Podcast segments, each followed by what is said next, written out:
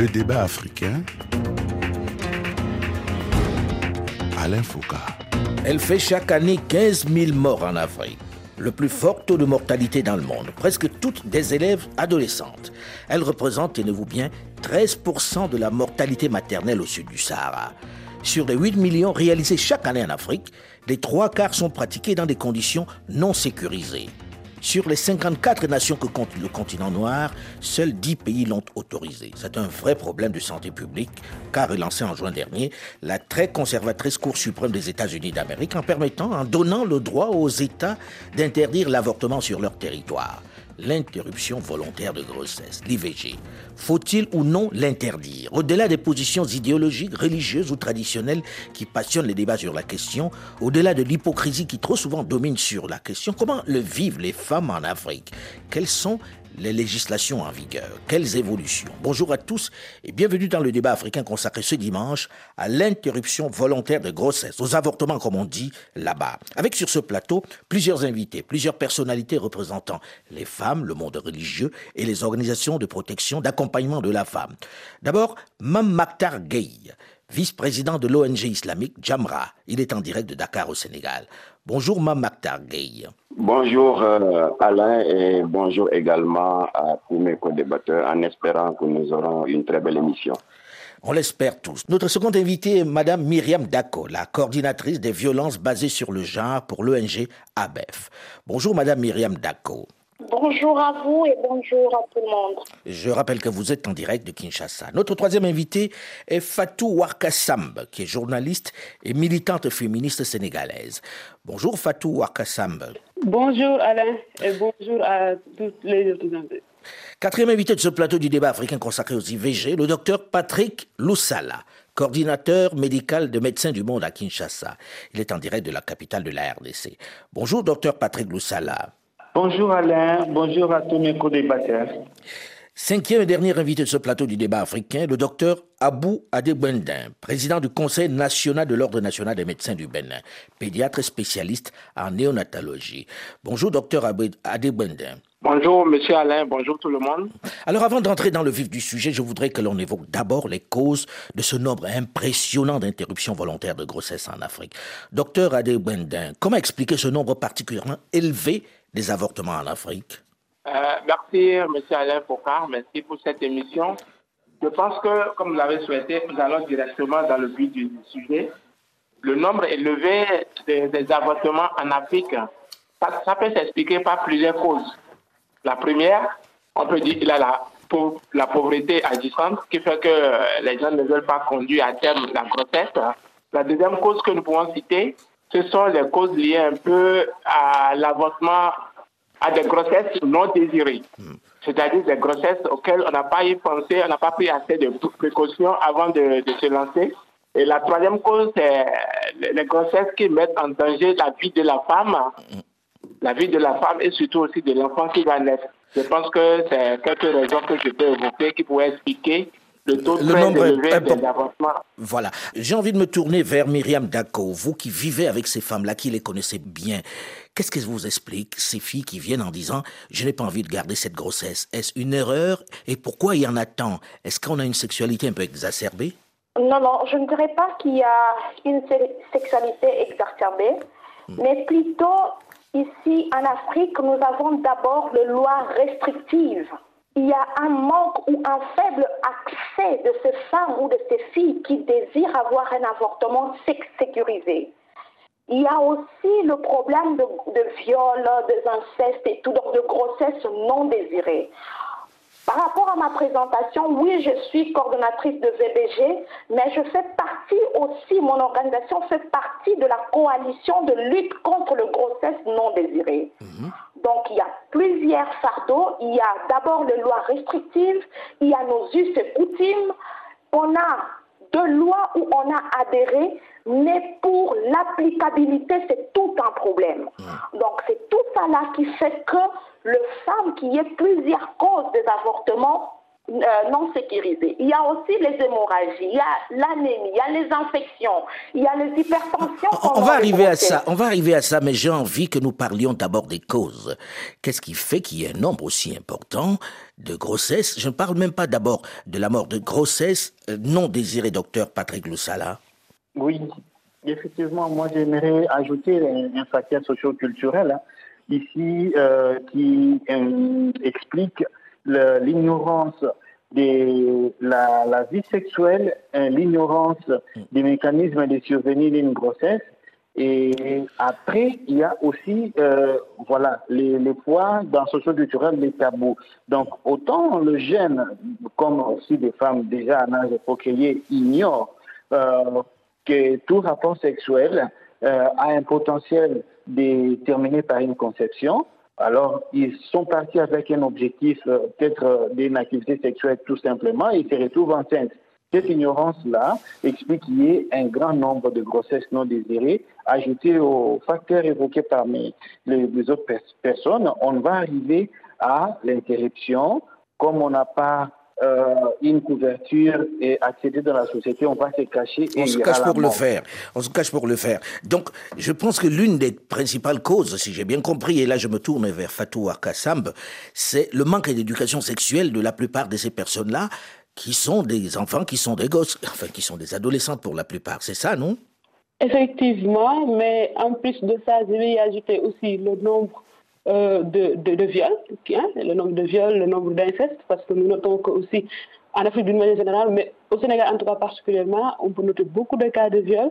Chaque jour, on parle de viol, chaque jour, on parle des femmes, des filles, de petits enfants qui sont souvent victimes d'inceste et qui ne parlent pas souvent, qui ne s'expriment que quand c'est trop tard, que quand on se rend compte qu'il y, a, grossesse en fait, parce que ce mutisme-là qu'il y a dans notre pays, le, le ce qui fait que toutes ces sortes de violences-là euh, ne sont pas forcément dénoncées. Et à chaque fois qu'il y a un grossesse, euh, les mamans et certains membres de la famille, en tout cas, vont essayer d'enlever de, cette grossesse-là parce qu'ils parce qu'ils diront que ça, va être une grossesse de, de la honte, mais aussi que la femme aussi va se dire que non, je ne veux pas porter ça parce que ça me rappelle le préjudice que j'ai déjà subi. Donc, en plus de tout ce manque d'éducation sexuelle, il y a ces, cas de viol et, d'inceste qui sont hyper fréquents dans nos pays. Mhm. Alors, euh, des, grossesses non désirées qui se terminent généralement de façon tragique, puisqu'on parle de 15 000 morts chaque année.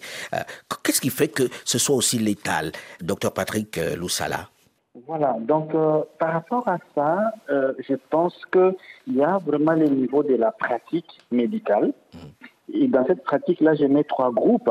Il y a euh, des personnes qui ont des institutions privées, qui donnent une certaine facilité d'accueil et ils regardent beaucoup plus l'argent, mais derrière, ils n'ont pas un bon plateau technique, ou disons, ils n'ont pas la technique, la, la sepsie, les conditions exigées pour offrir des soins de qualité puisque selon l'OMS, qui a révisé ces, normes et directives, qui a publié, et beaucoup de pays comme la RDC qui a aussi des normes et directives, si on applique une, on applique une technique pas assez complexe, une technique selon les normes, les, les possibilités de complications ou de décès est vraiment proche de zéro. Mhm. C'est-à-dire, on a les, médicaments. C'est-à-dire, dans un hôpital, il y a très peu de risques finalement d'en mourir, mais que c'est parce qu'on va voir des gens qui ne sont pas diplômés, qui ne sont pas qualifiés pour le faire, qu'ils y laissent leur vie. C'est bien ça. Exactement, Alain. Donc, euh, si on a la mauvaise technique, on a aussi un cadre qui n'est pas euh, dans les dans les requis, les, les minimums requis, on a beaucoup trop de risques et c'est comme ça que tu expliques cette létalité assez majorée. Mhm. À l'opposé, dans une structure où on a un praticien qui est bien formé, qui applique la technique et l'hygiène qu'il faut, au fait des conditions qu'il faut, les risques s'approchent de zéro. Et, aujourd'hui, euh, comme je l'ai dit, l'OMS et beaucoup de pays qui ont des normes et directives écrit et dit la norme est très restrictive. La, norme est très très restrictive. Myriam Dako, euh, vous qui rencontrez ces filles-là, est-ce que c'est plus le fait qu'elles aillent voir des, on va dire, les petits médecins du quartier, enfin les, les apprentis sorciers comme on les appelle au quartier, qui causent autant de morts? Oui, ça fait partie, bien sûr, mais euh, il y a aussi de, femmes victimes de violences basées sur le genre mhm. qui elle, elle n'a pas souhaité, elle n'a pas désiré d'avoir euh, cette grossesse-là et que ça arrive, qu'est-ce qu'elle doit faire? Au moment où, si aujourd'hui, docteur Patrick venait de le dire, on a adhéré, on a de normes et directives. Mais est-ce que, parce que nous, la RDC, on est un pays continent, la femme qui se trouve au fin fond là-bas de Ticapa, est-ce qu'elle a accès si elle est violée? Si elle attrape une grossesse non désirée, est-ce qu'elle a accès aux soins de santé? Du coup, il y a un tarif qu'il faut payer. C'est réservé à une catégorie de personnes. Cette femme-là, cette fille qui n'a pas de elle va aller voir un charlatan qui va l'offrir de services peu, euh, de services qui n'a pas de qualité. Et cette femme-là, elle va trouver les infections. Cette femme-là, elle va mourir. C'est pourquoi nous qui êtes de la coalition, on porte la voix de ces femmes sans voix pour militer, pour promouvoir le droit de la femme. Mais en même temps, euh, euh, si les règles sont restrictives, c'est parce que euh, la plupart des États estiment que c'est un crime, hein, et ce n'est pas que les États africains, on vient de le vivre avec, avec les États-Unis d'Amérique. Mme Matarguey, c'est quoi la législation au Sénégal sur la question de l'avortement? Oui, je vous remercie. Vous savez, comme cela est de cours dans tous les pays du monde, les lois qui structurent la vie communautaire, euh, le législateur ne les reçoit pas du ciel. Ces lois ne tombent pas ex nihilo. Le législateur, qu'il s'agisse du chinois, du béninois, du sénégalais, du français, du burkinabé, euh, s'appuie sur ce que vous, les spécialistes de la communication, vous avez l'habitude d'appeler le substrat socioculturel, ou plus ordinairement les réalités socioculturelles. Alors donc, euh, nous, notre législateur a tenu compte du fait que c'est un pays qui est fortement ancré dans la, croyance religieuse, euh, avec au moins 95% de musulmans, et une communauté chrétienne qui partage les mêmes positions que la communauté musulmane euh, sur le sujet, c'est-à-dire sur l'avortement. Alors, en s'appuyant sur ça, il a structuré l'article 305 du Code pénal, mhm. qui dit clairement que l'avortement est interdit au Sénégal, sauf si la grossesse se profile de telle manière qu'il a été médicalement attesté qu'elle met en danger la vie de la mère.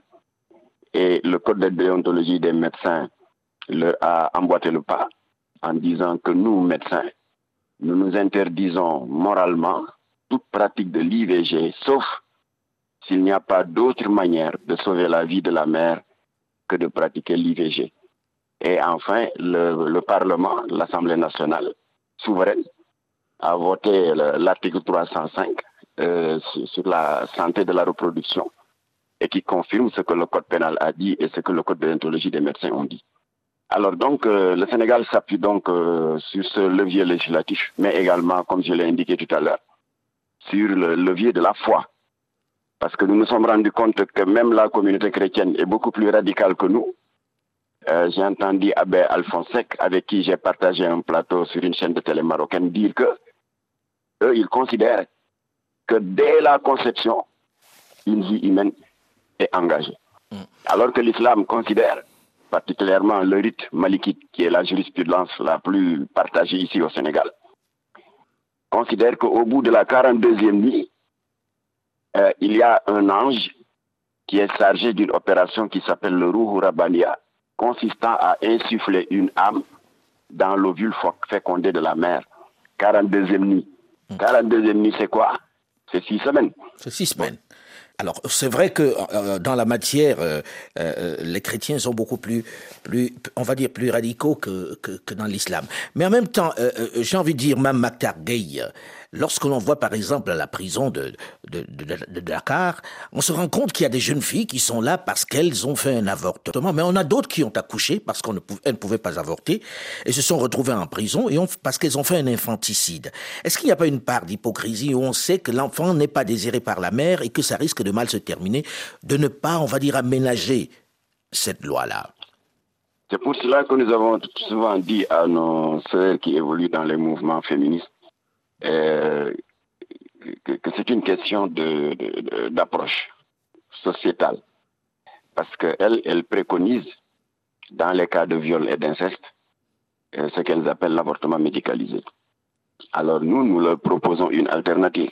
Laquelle? En leur disant que l'ONG islamique Jamra l'a déjà mise en pratique, c'est-à-dire que nous travaillons avec des orphelinats et des pouponnières qui ont accepté euh, d'accorder gracieusement euh, tout l'encadrement qu'il faut à des femmes qui sont tombées enceintes euh, et que la, grossesse n'est pas désirée. Au lieu de porter atteinte à la vie de l'enfant, de laisser l'enfant euh, arriver jusqu'au terme de la grossesse et que l'orphelinat puisse prendre en charge cet enfant. Est-ce que vous ne vous, ne vous posez pas la question, mais je vais revenir à vous dans un instant. Docteur Patrick Loussala, dans le cas d'espèce, c'est quoi la loi en République démocratique du Congo Parce que là, à l'instant, Mme Gay nous dit les textes euh, au Sénégal. C'est quoi en RDC Voilà, donc euh, en RDC, il y a euh, une différence avec le Sénégal, c'est que c'est la même chose depuis l'é- l'époque coloniale. Hum, Nous, la RDC, c'est un pays laïque, fortement dominé par euh, l'obédience chrétienne, mais la loi interdisait effectivement l'avortement depuis euh, les temps anciens, hum, depuis la colonisation, donc, et dès qu'on a mis les, les- constitutions. Et à seule condition, c'était que quand euh, la vie de la mère ou de l'enfant posait problème et que les praticiens avaient l'initiative de demander l'interruption de la grossesse. Mais voilà, depuis euh, mars euh, 2018, la- dans la loi de la RDC s'est ajouté le protocole de Maputo. Comme la RDC est un pays monite, ceci est un nouveau élément dans l'instrument, dans les instruments juridiques de la RDC, autorisé par le Parlement et signé aussi par le président. Donc c'est un outil du Parlement congolais depuis donc euh, 2009. Cette loi-là dit ceci. Aujourd'hui, toute femme qui a une grossesse issue du viol, de l'inceste ou une grossesse qui porte euh, euh, atteinte à la santé de la mère, euh, physique et mentale, la femme peut demander l'interruption de la grossesse et les praticiens doivent le lui accorder. En plus de l'identification d'un avortement thérapeutique, c'est-à-dire à ce moment-là, c'était les praticiens qui avaient un problème d'incompatibilité et qui décident et qui Il proposent faut interrompre la grossesse. Mhm. Voilà. Euh, Je vais revenir à vous dans un instant, Patrick Loussala, puisque le docteur Abou Adegbenin doit nous quitter dans un instant. Il a un rendez-vous. Mais j'ai envie qu'avant qu'il ne parte, qu'il nous dise quelles sont les règles au Bénin. Qu'est-ce qui s'applique comme loi dans le domaine de l'IVG La loi, ça existe au Bénin, a été votée et promulguée depuis 2021. Et la loi dit clairement on peut demander l'interruption volontaire de la grossesse lorsque la grossesse est susceptible d'aggraver ou d'occasionner une situation de détresse matérielle, éducationnelle, professionnelle ou morale. Donc quand on est dans ces cas, dans ces cas de, dans ce genre de figure, la femme est en droit de demander officiellement une interruption vo- volontaire de la grossesse. Donc la loi, le gouvernement a voté cette loi non seulement pour encourager l'avortement, loin de là, mais au fait c'est pour donner une âme ou la possibilité à cette femme d'aller demander spontanément une interruption volontaire de la grossesse. Voilà à peu près le contexte de, de la loi qui a été votée au Bénin. Mais on a le sentiment, lorsqu'on écoute, généralement, que les gens ne connaissent pas la loi, puisque même au Bénin, on se cache pour faire ces avortements-là, même quand on est dans les conditions que vous venez de citer. Oui, parce que actuellement la loi vient d'être votée juste en décembre, ça a été promulgué en décembre 2021, mais il y a beaucoup de textes qui doivent l'accompagner, notamment les décrets, les arrêtés qui sont en préparation, qui doivent accompagner cette loi. Et après cette, euh, le vote de, de ces textes, on va passer maintenant à la grande communication pour que la population sache que telle loi ça existe et que les femmes ont la possibilité de se faire avorter sur leur demande. Là, c'est la seconde pa- partie de, de, de la loi. On va en parler dans la seconde partie du débat africain, juste après une nouvelle édition du journal sur Radio France Internationale. Et puis, on va donner la parole aux femmes qui puissent nous dire exactement comment elles vivent ces règles qui sont édictées et qui, quelquefois, selon la plupart d'entre nous, euh, violent un peu leur liberté. On en parle dans une dizaine de minutes, juste après une nouvelle édition du journal sur Radio France Internationale. Restez à l'écoute et à très vite.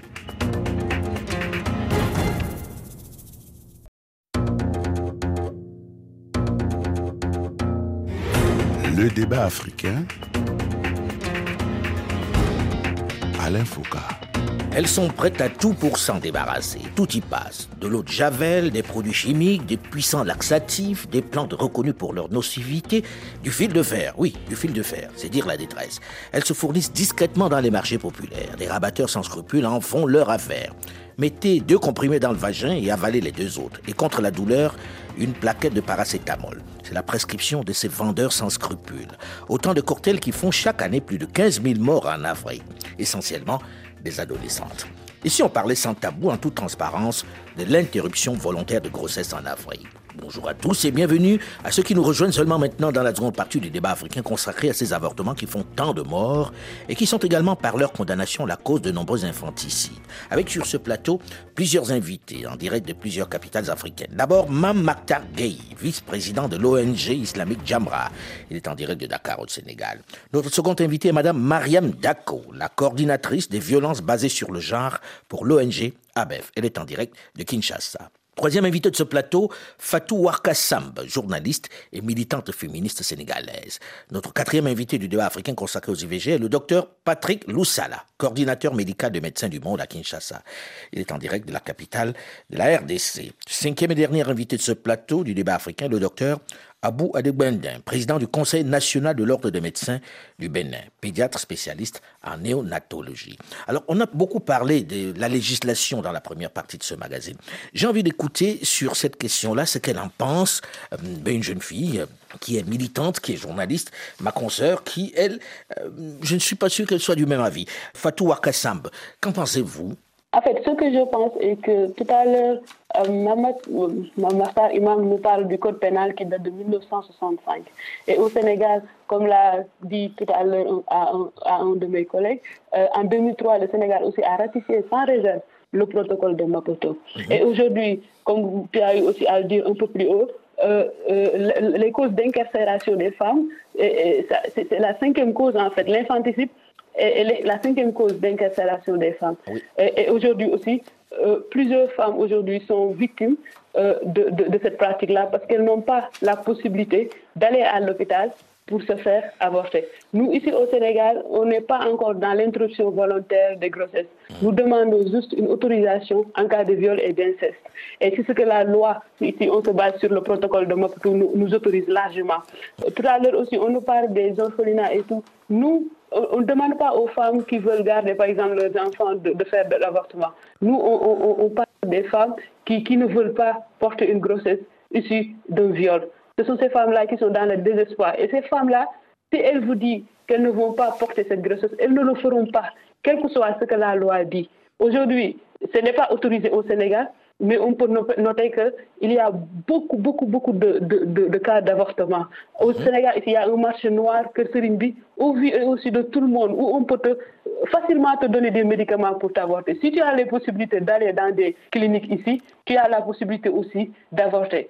Et malheureusement, c'est tous ces discours-là, toutes ces choses-là qui se passent, euh, brutalisent ou violent les droits des femmes qui, n'ont pas beaucoup de moyens, qui n'ont pas la possibilité d'avoir, par exemple, 200 000 pour se faire avorter correctement, qui n'ont pas la possibilité d'aller hors de ce pays-là, alors qu'il y a d'autres femmes qui le font. Donc nous, on, veut qu'on applique une, une loi que nous avons déjà ratifiée sans réserve. On ne demande pas autre chose. Parce que pour nous, une femme victime de viol ou victime d'inceste doit avoir la possibilité, si elle le décide, d'avoir euh, recourir à l'avortement dans les façons les plus, les plus saines, en fait.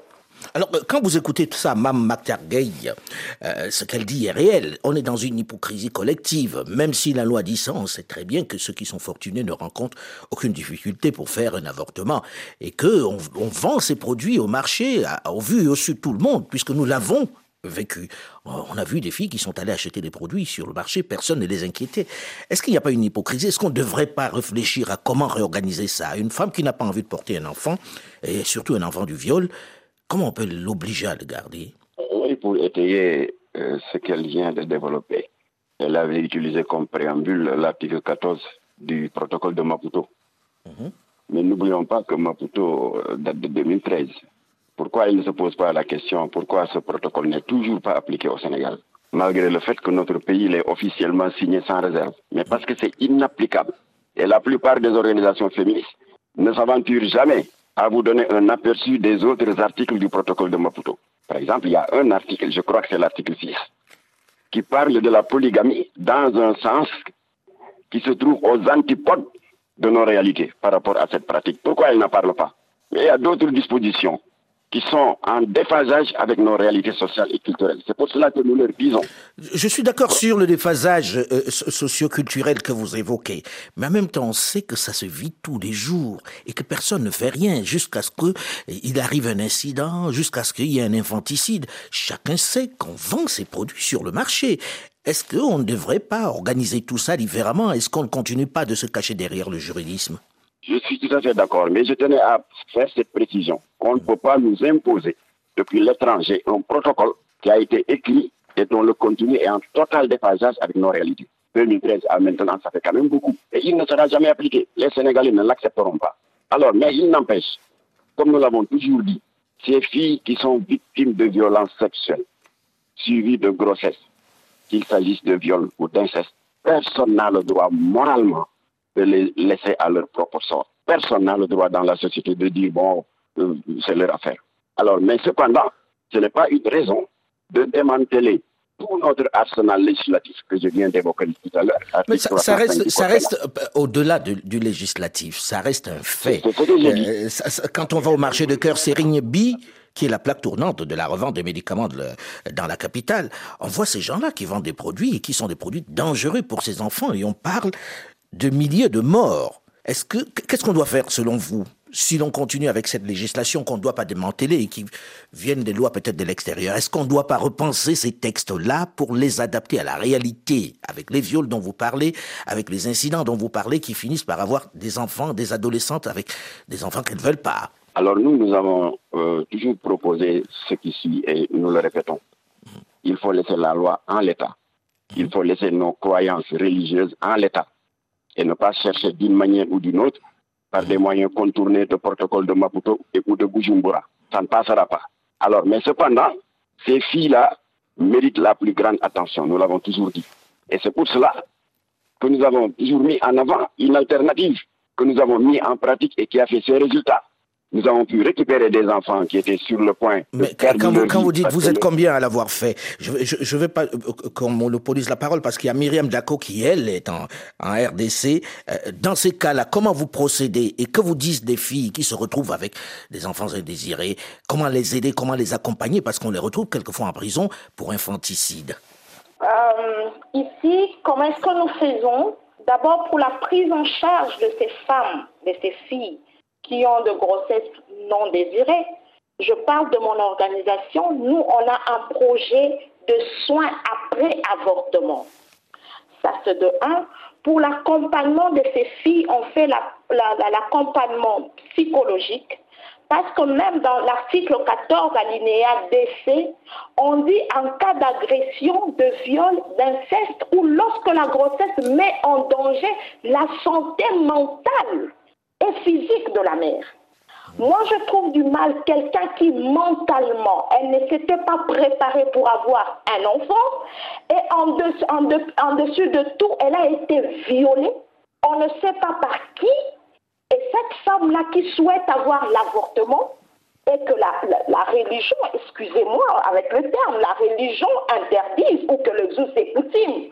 Là, moi, je dis que cette femme-là, elle est minimisée. Cette femme-là, elle n'a pas le droit. On mhm. est en train de restreindre ce droit en santé sexuelle et reproductive. La femme, elle a droit. La femme, elle est libre. Nous, nous autres là qui militons pour le droit en santé sexuelle et reproductive, on donne l'information telle que l'est. Mais lorsque vous écoutez, lorsque vous écoutez euh, euh, à l'instant Mme McCargay dire on a nos traditions, on a nos us et coutumes, euh, que, vous, que dites-vous à cela? Ça me fait très froid au dos. Je pense que la femme, excusez-moi avec le terme, la femme dans, dans, leur pays, elle, elle, elle, elle ne joue pas de ce droit.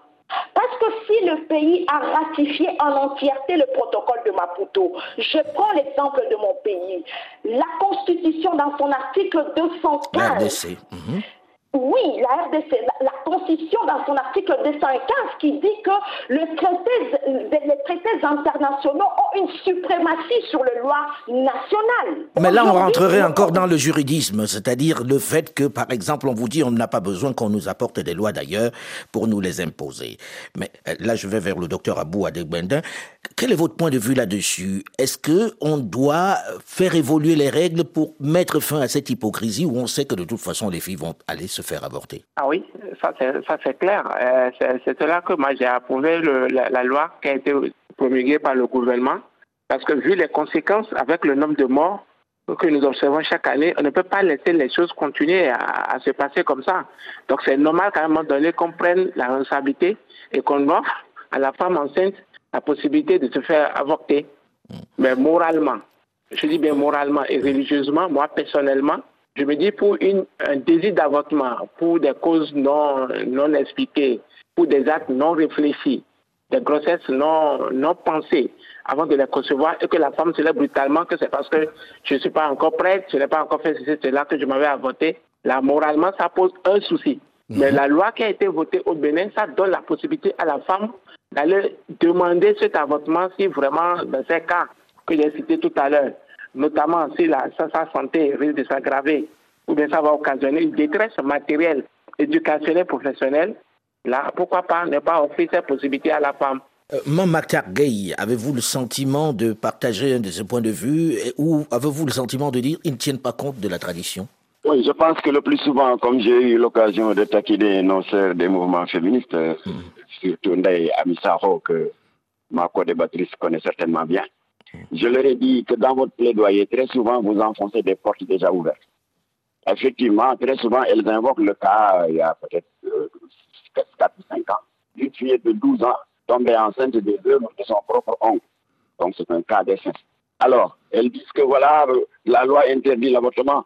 Que faut-il faire pour ce genre de cas? Je leur dis, ce cas est prévu par l'article 305 du Code pénal, qui dit que l'avortement, bien qu'étant interdit, et si elle met en danger la vie de la femme, elle est admise. Or, une petite fille de 12 ans, il n'est pas besoin d'être savant pour savoir qu'elle n'a pas un système de, gestation assez développé pour supporter une grossesse de 9 mois. Donc, elle a obligatoirement accès à l'avortement médicalisé. Mhm. Ça, c'est enfoncer une porte déjà ouverte. Mais toujours est-il qu'il faut qu'on approfondisse la discussion. Diamra l'a toujours dit sur tous les plateaux de télévision. C'est mieux que chacun se braque dans son camp en disant non, j'ai raison sur les autres. On s'en sortira pas. Et l'État ne peut rien faire tant que les pros et les anti n'ont pas encore trouvé un consensus. Or, le consensus est simple, et nous l'avons toujours dit, c'est d'avoir une, une considération bienveillante à l'égard des victimes de violences sexuelles suivies de grossesse. Nous voulons parler de viol et d'inceste. Il faut trouver une solution. Mais en trouvant cette solution-là, et il ne faut pas remettre en cause nos, valeurs, remettre en cause notre législation. Et nous avons toujours Mais cette législation, elle, cette législation, elle est certes, comme vous le dites, elle répond peut-être à la réalité sénégalaise, mais ça fait du deux poids deux mesures, puisque de toute façon, celles qui ont les moyens vont voir des médecins qui ont pignon sur rue, qui les font avorter, et ça, ça, passe sans bruit. Pourtant, selon les règles, elle viole la loi. Ah il, y en a eu, il y a eu un cas en octobre, une dame euh, bien nantie et qui est allée se faire avorter dans une clinique de luxe. L'affaire s'est ébruitée, elle a été arrêtée. Oui, mais c'est parce que l'affaire s'est ébruitée. C'est parce que l'affaire s'est ébruitée, c'est-à-dire ça doit être un cas sur mille ou un cas sur dix mille. Euh, est-ce qu'aujourd'hui, et là je me tourne vers le docteur Patrick Loussala, la solution n'est pas aussi l'éducation des jeunes filles, un peu plus tôt, hein, l'éducation sexuelle des jeunes filles aussi, parce qu'il n'y a pas que des violés. On donne souvent l'impression qu'il n'y a que des violés qui demandent les avortements, ce qui est absolument faux. Dans la plupart des villes, la grande majorité, c'est des jeunes filles qui ont une grossesse qu'elles ne souhaitaient pas et qui ont envie de s'en débarrasser. Est-ce qu'il n'y a pas une vraie question urgente de l'éducation sexuelle, docteur Loussala? Oui, je, partage euh, vraiment euh, cet avis. Et, Médecins du Monde, notre organisation, a depuis 2015 réalisé des études qui ont montré dans les déterminants socioculturels des grossesses non désirées, même des avortements, il y a à la base une grande question d'ignorance. Mais aujourd'hui, les États africains se sont convenus avec la déclaration de Dakar que euh, si on veut avancer, même sur des questions de VIH, et de l'accès aux services de santé, il faut investir sur l'éducation sexuelle complète. Mmh. Parce que c'est un vrai tabou. Dans la plupart des familles, on n'en parle pas. Il n'y a pas d'éducation des jeunes filles. Et quelquefois, les filles se retrouvent avec euh, ben, un enfant au moment où elles n'attendent pas. Et c'est pas qu'elle est violée. Hein. Voilà, c'est ça. Donc euh, l'âge moyen, là, ça baisse chaque année. Mmh. Et la moyenne autour des 14 ans. Euh, voilà, imaginez-vous à cet âge-là, les personnes qui sont enceintes, et donc euh, maturité, il n'y a même pas une préparation. Non. Donc euh, à la base, moi, je, je pense que l'information doit être donnée de manière correcte. Et moi, si je m'immobilise, puisque dès maintenant, j'ai eu une fille de 17 ans qui est venue pour le soin et qui est décédée, puisqu'il était dans un état de choc, on n'a pas su la récupérer à temps, puisque, Mhm. euh, voilà, puisqu'elle s'est fait avorter avec le curettage dans un centre derrière la maison. Donc, mais et, si elle avait l'information, elle pouvait éviter cette grossesse par la planification familiale ou euh, l'utilisation des pilules d'urgence, euh, toutes les méthodes qui, font- qui font que la personne a, a pu adhérer à hum, un programme lucidement choisi. Donc, euh, c'est autant important. Et, et- et je voulais juste, euh, Alain, si tu le permets, préciser un, un élément, c'est que la plupart des temps, quand nous évoquons des textes de loi ou bien des contextes et tout ça euh, venus de l'étranger, il faut nous questionner dans notre propre culture, dans notre environnement, si ces cas-là sont vrais ou pas. Et le protocole de Maputo n'est pas, c'est un document africain et, et il n'était pas des Africains qui tiennent compte du contexte vraiment africain. Et ici en avant, nous mettons les arguments santé publique, puisque euh, tant qu'on ne fait pas une action, nous laissons la situation gravissime des décès maternels évoluer. Et là, les jours où on est soi-même impliqué, c'est ces moments-là qu'on se pose la question est-ce que j'ai fait ces choix-là d'amener ma fille ou pas?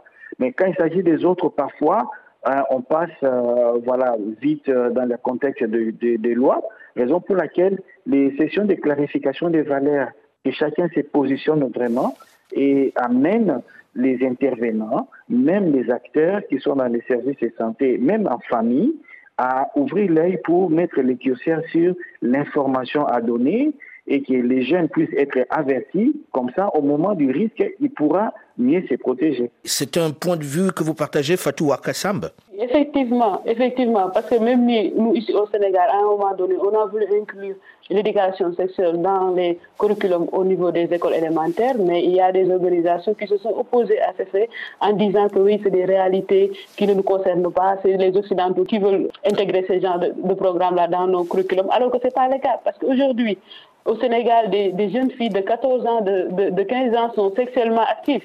Et là, même dans ce débat-là, on ne parle que des, des femmes, et c'est souvent comme ça. Mais on oublie peut-être que euh, derrière ces femmes-là, il y a des hommes, en fait. Mmh, Parce fait. que même ce cas d'avortement-là qui avait mal tourné, c'est un homme, un homme qui, a, qui est assez célèbre, qui avait donné de l'argent à la femme pour qu'elle se débarrasse de cette grossesse-là, mmh. et ainsi de suite. Et pour cette, part, cette porte euh, que, que, que Imam dit que oui, on veut enfoncer des portes ouvertes, là, on ne parle que quand la vie de la maman est en danger. On ne parle pas de quand la santé de la mère est en danger, sa santé physique, sa santé psychologique, tout ça ne, semble ne pas compter. Donc, je pense que nous devons essayer de trouver des solutions, c'est-à-dire revoir notre système éducatif, bien sûr, inclure ces modules-là pour sensibiliser les jeunes, pour qu'ils qu puissent avoir une sexualité responsable, parce qu'on le dise ou non, qu'on convoque la religion ou tout ce que nous voulons, les jeunes aujourd'hui sont actifs, qu'on le dise ou non, ces jeunes filles continuent d'être des victimes, et pourtant, si on se référait sur nos réalités socioculturelles, ils pouvaient peut-être ne pas avoir autant de viols ou autant d'inceste. Ce sont souvent des personnes qui vous disent que oui, nous sommes là au prendre la religion, il faut être, qui souvent peuvent être aussi accusés de ces actes-là. Donc nous sommes tous des êtres humains, nous sommes toutes et tous imparfaits. Donc c'est à nous de trouver ensemble des, des lois, des, des, des règlements qui peuvent garantir tous nos droits. Voilà, on va, on va terminer là-dessus. On va dire, on va réfléchir à ça et penser qu'il faut l'adapter à l'environnement, mais qu'il faut surtout tenir compte de la vie de ces jeunes filles-là. Merci à vous d'avoir accepté de venir en débattre. Le débat africain s'est terminé pour aujourd'hui. Delphine Michaud, Olivier Raoul et Alain Foucault, nous vous donnons quant à nous rendez-vous la semaine prochaine, même heure, même fréquence. Dans un instant, une nouvelle édition du journal sur Radio France Internationale. Restez à l'écoute et à très vite.